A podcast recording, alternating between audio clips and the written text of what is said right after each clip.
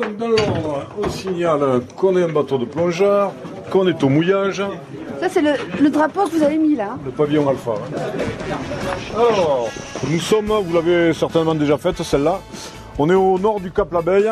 En fait, le Cap la Vieille, c'est le profil d'une euh, dame âgée qui regarde un petit peu le ciel. Donc, le greffier, l'abeille, en catalan, ça se prononce comme l'abeille, euh, l'insecte.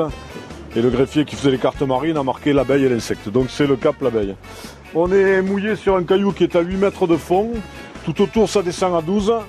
Juste en allant vers la côte, là, vers le sud-ouest, vous avez un petit caillou qui remonte à 6 et un caillou qui remonte à 3 avec une partie verticale côté nord. Pour finir la plongée, si vous arrivez à revenir là, ça peut être sympa. Il y a déjà du corbe et du mérou très certainement en pied. Ça dépendra de la façon dont vous abordez l'immersion. Le mérou, il se cache au trou ou il reste et il observe. On revient, plein sud. À mi-bouteille. Le- L'intérêt du site, il va se situer sur la droite, la côté nord. Donc quand vous êtes en bas à l'ancrage à 8 mètres, vous restez sur 8-10 mètres, vous allez partir plein nord ou nord-nord-ouest.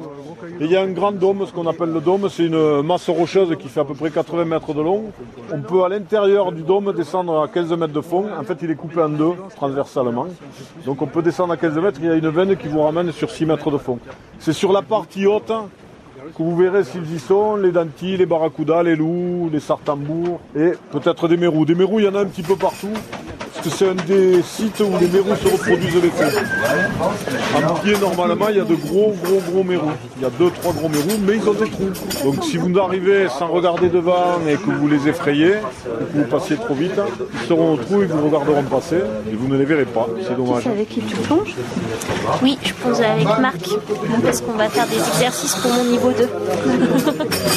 Marc, il est moniteur du coup. Oui, il est moniteur, ouais. ouais, ouais. Eh bien, bonne plongée à tous et à tout à l'heure. hein.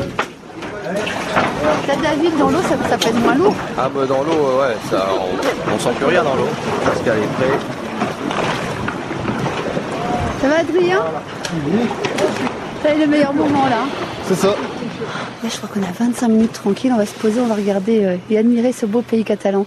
Ça te rend fier de faire ce métier-là et d'offrir ça aux, aux centaines de clients qui viennent toute l'année? C'est un perpétuel renouvellement, c'est jamais pareil tous les jours. Le, public est pas le même, la météo est pas la même. C'est un gros avantage, on, est, on travaille dehors, il y a, une certaine notion de liberté qu'on qu'on peut peut-être pas avoir sur d'autres activités professionnelles, c'est sûr. Et puis une relation avec le- les humains qui, qui est particulière, hein. de former des gens euh, néophytes et de les amener progressivement à un certain niveau de pratique. C'est gratifiant et puis ça crée des liens, c'est des choses qui s'oublient pas. C'est notre passion, alors euh, dès qu'on peut plonger, nous, euh, on est heureux. hein. C'est que du bonheur. hein. Ouais, que du bonheur.